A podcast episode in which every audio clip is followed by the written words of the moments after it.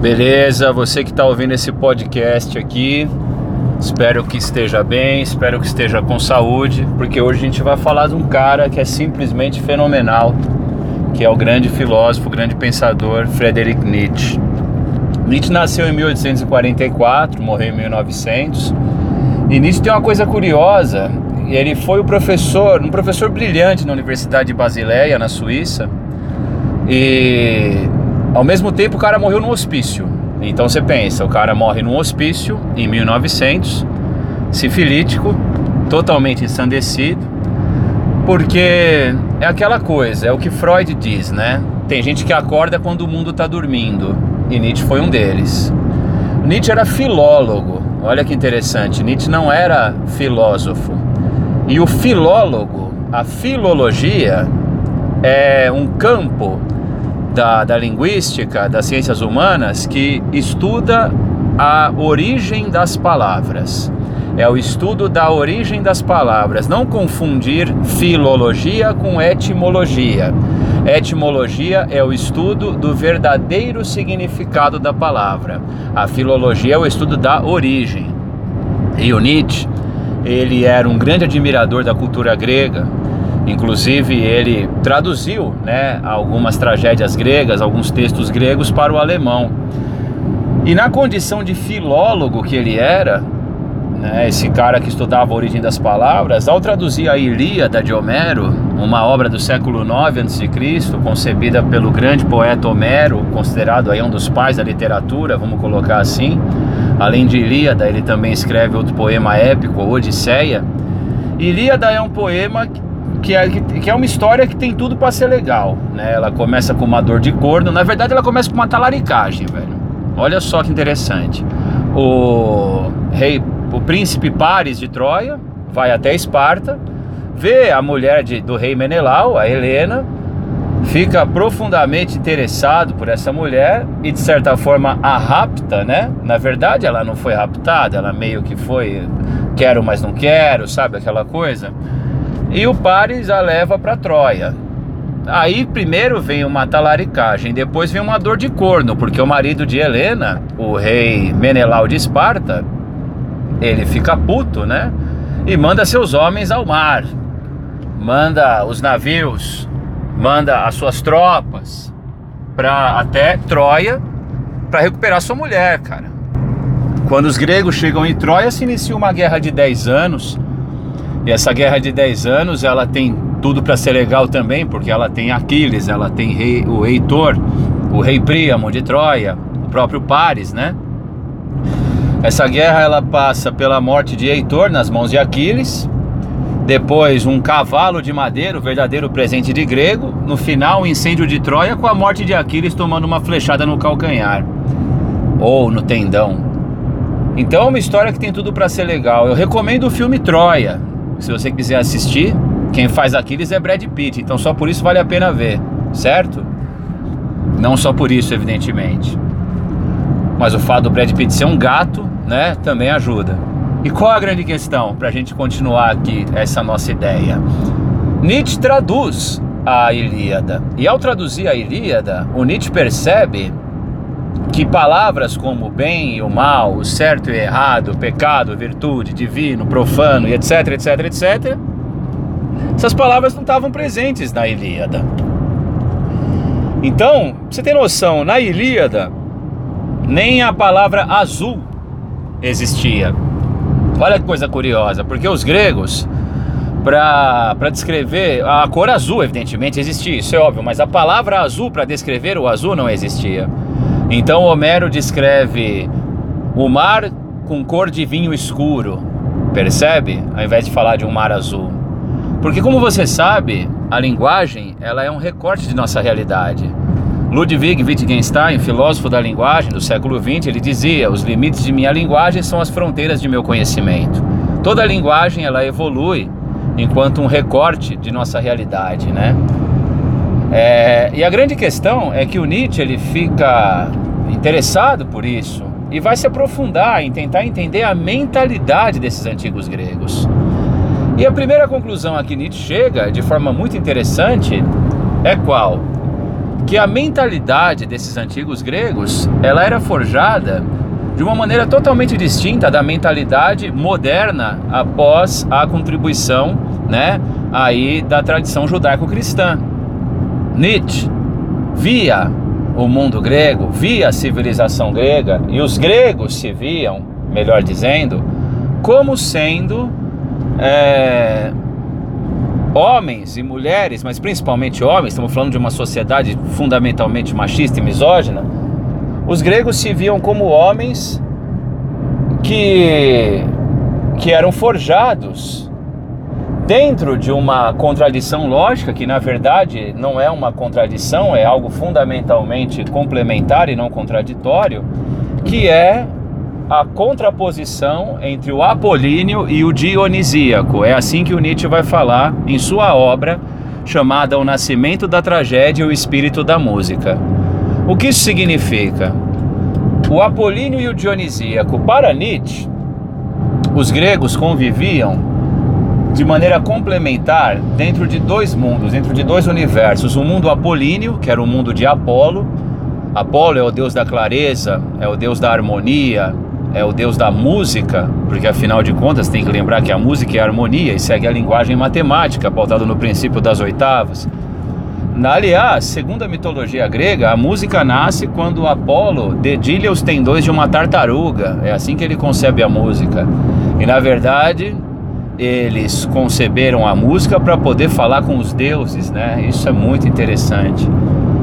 Nesse contexto, você tem o mundo de Apolo, deus da clareza, da harmonia, da ordem da música, e na contraposição, o mundo dionisíaco, que é o mundo de Dionísio, o deus da embriaguez, da exuberância, da festa, do teatro, do vinho.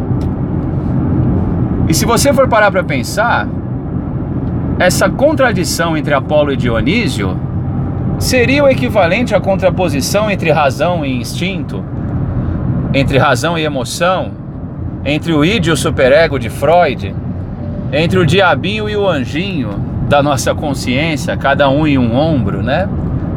Mas nós somos tudo isso ao mesmo tempo agora, é o que Nietzsche diz. E os gregos, eles reconheciam essa condição de tudo isso ao mesmo tempo agora, se orgulhavam disso e expunham isso em suas tragédias expunham isso no teatro. Nietzsche, grande admirador da tragédia grega, o que ele dizia? Nietzsche dizia o seguinte, que no, no, livro O Nascimento da Tragédia, o Espírito da Música, ele coloca de forma muito interessante essa condição.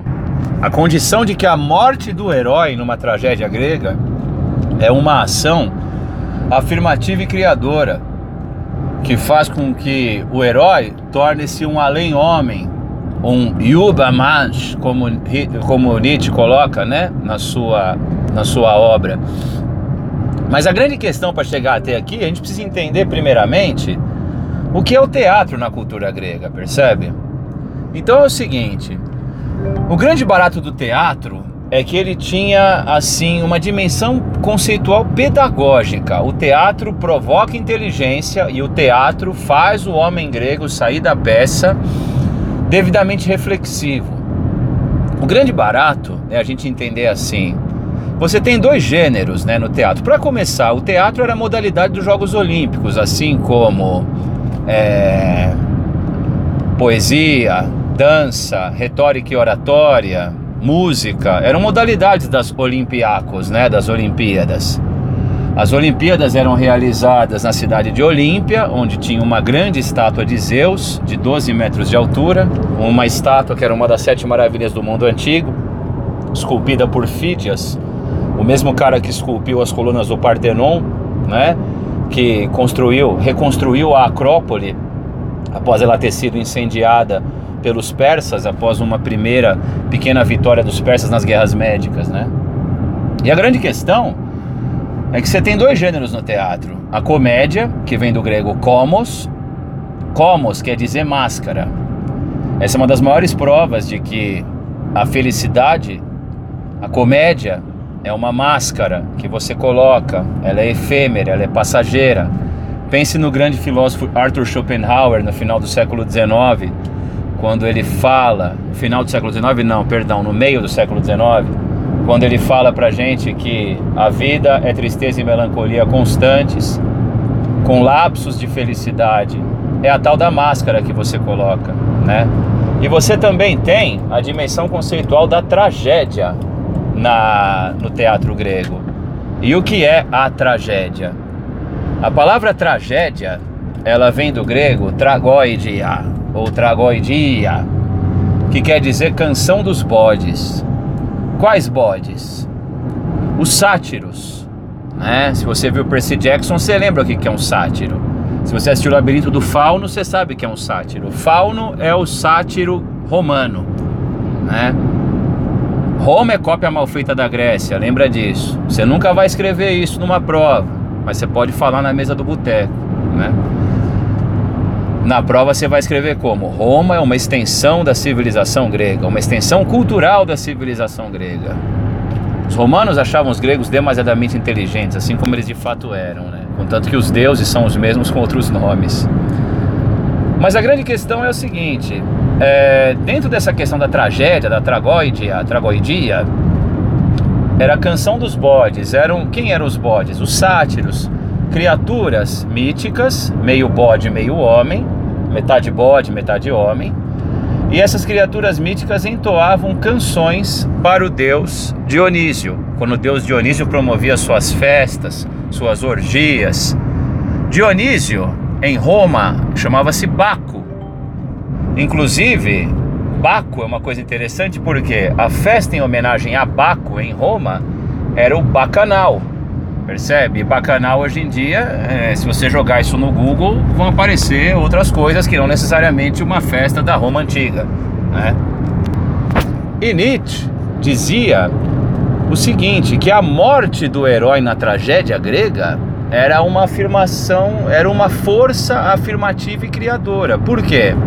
Você pega os maiores tragediógrafos gregos, os autores de grandes, de, de grandes peças, de grandes clássicos, Sófocles com a peça Édipo Rei de 480 a.C.,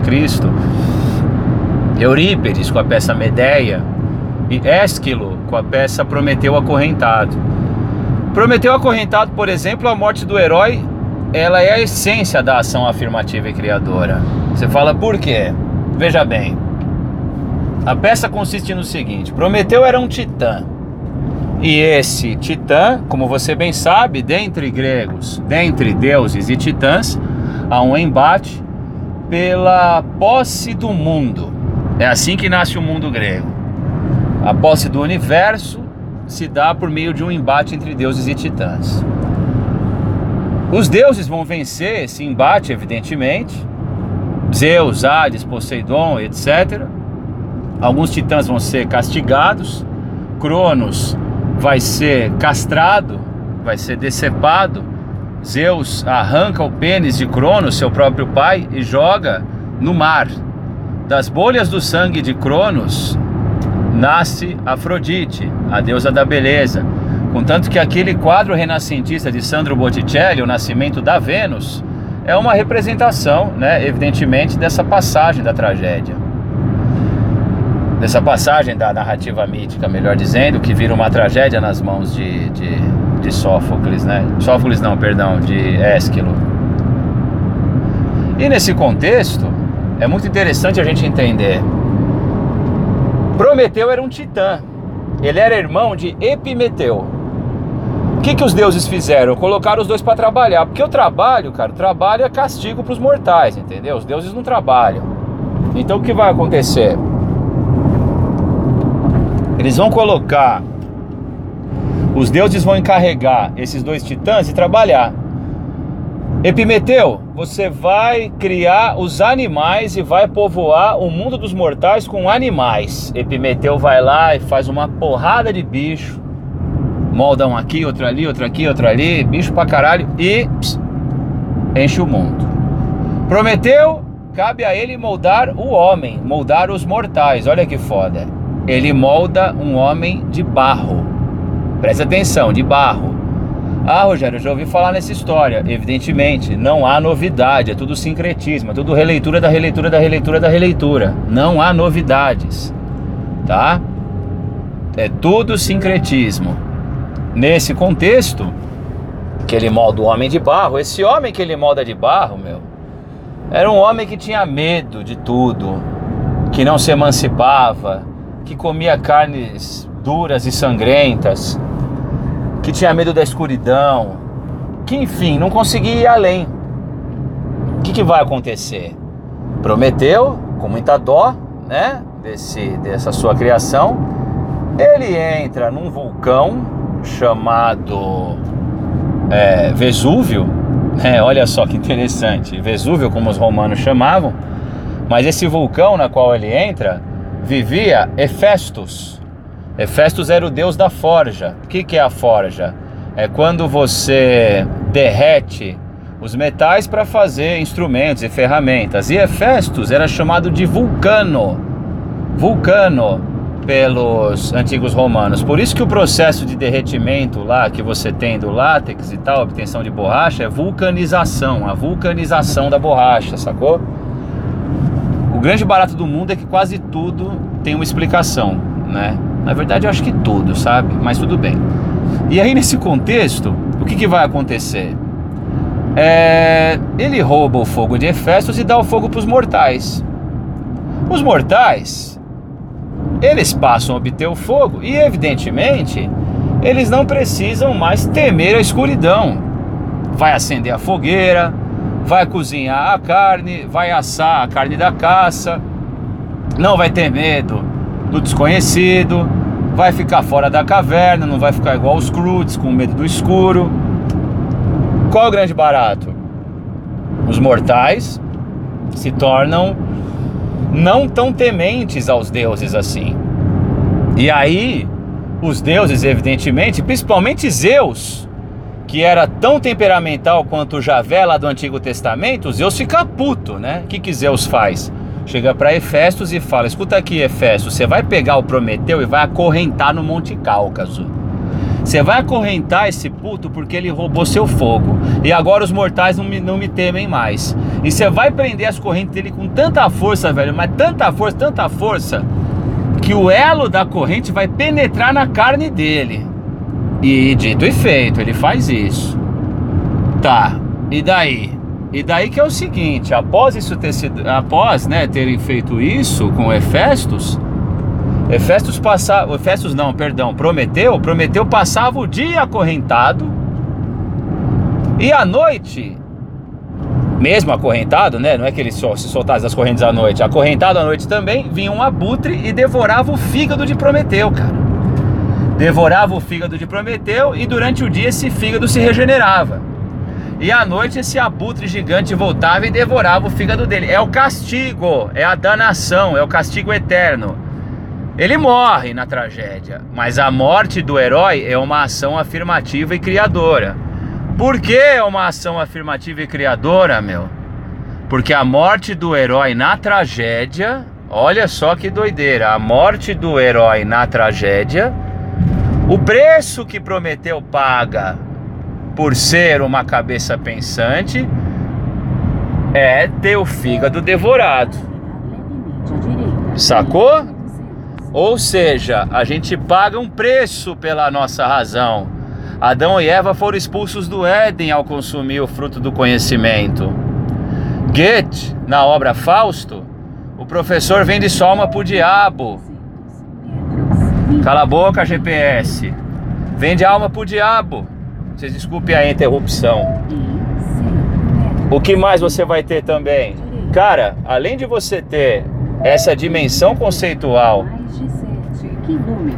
de uma de uma de você pagar um preço por aquilo que você faz, por aquilo que você pensa, a morte do herói é uma ação afirmativa e criadora. Portanto, Nietzsche ele via na tragédia, cara, uma fusão maravilhosa entre o apolíneo e o dionisíaco.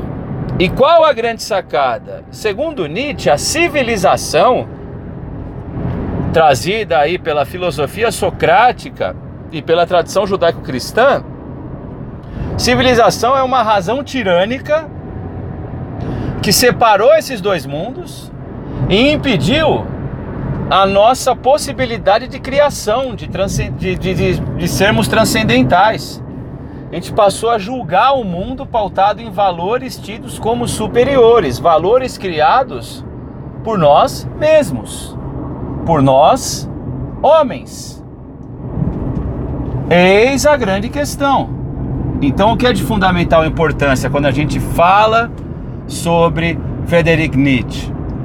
Entendemos a princípio, dentro dessa primeira parte, a contraposição entre Apolíneo e Dionisíaco e como os antigos gregos, livres desses valores tidos como superiores que são trazidos aí, primeiramente por Sócrates e posteriormente pela tradição judaico-cristã, como os gregos antes de Sócrates, ou seja, o mundo pré-socrático, como ele era livre dessas dimensões conceituais, desses valores tidos como superiores, mas que não passam de palavras e ideias humanas demasiadamente humanas. Então essa foi nossa primeira parte em relação à figura de Friedrich Nietzsche. Nós temos ainda aí uma segunda parte para entendermos alguns conceitos da filosofia nietzschiana. Espero que essa primeira parte tenha sido produtiva e significativa. E muito obrigado pela paciência de ter ouvido esse podcast de quase 22 minutos. Beleza, galera? Até uma próxima. Tchau.